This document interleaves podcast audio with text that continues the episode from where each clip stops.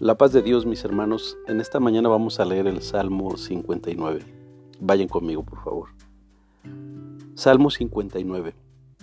Al músico principal, sobre no destruyas, Mictán de David, cuando envió Saúl y vigilaron la casa para matarlo. Líbrame de mis enemigos, oh Dios. Ponme a salvo de los que se levantan contra mí.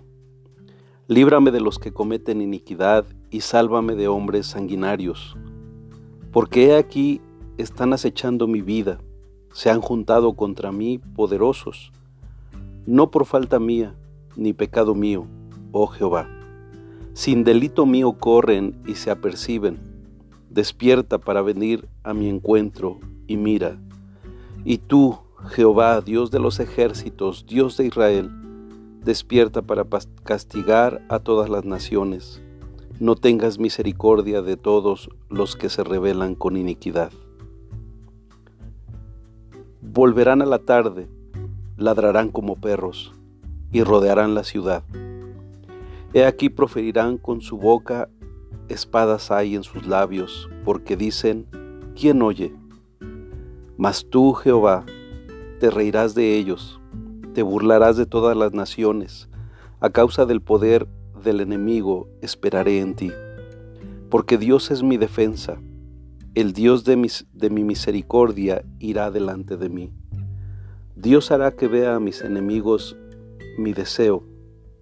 No los mates para que mi pueblo no olvide. Dispérsalos con tu poder y abátelos, oh Jehová. Escudo nuestro por el pecado de su boca, por la palabra de sus labios, sean ellos presos en su soberbia, y por, la maldición y mentira que profieren, acábalos con furor, acábalos para que no sean, y sépase que Dios gobierna en Jacob hasta los fines de la tierra. Vuelvan, pues, a la tarde, y ladren como perros, y roden la ciudad, anden ellos errantes para hallar que comer y si no se sacian, pasen la noche quejándose. Pero yo cantaré de tu poder, y alabaré de mañana tu misericordia, porque has sido mi amparo y refugio en el día de mi angustia. Fortaleza mía, a ti cantaré, porque eres, oh Dios, mi refugio, el Dios de mi misericordia. Amén. El título de este salmo nos lleva al contexto de la historia en el primer libro de Samuel capítulo 19 verso 11, donde la esposa de David lo ayuda a escapar por una ventana en medio de la noche. Este es otro salmo de lamento en los que el salmista ruega a Dios que lo defiende de sus perseguidores. Este salmo es una mezcla de oraciones, de descripciones desfavorables del adversario, de imprecaciones y de alabanzas al Señor. Fue escrito cuando David ya era rey de Israel, pero recuerda un tiempo anterior de angustia cuando Saúl lo perseguía e intentaba matarlo. Como hemos visto ya en varios salmos, la profunda confianza de David en el poder y soberanía de Dios transforma este salmo de lamento en un cántico de seguridad, confianza y de alabanza.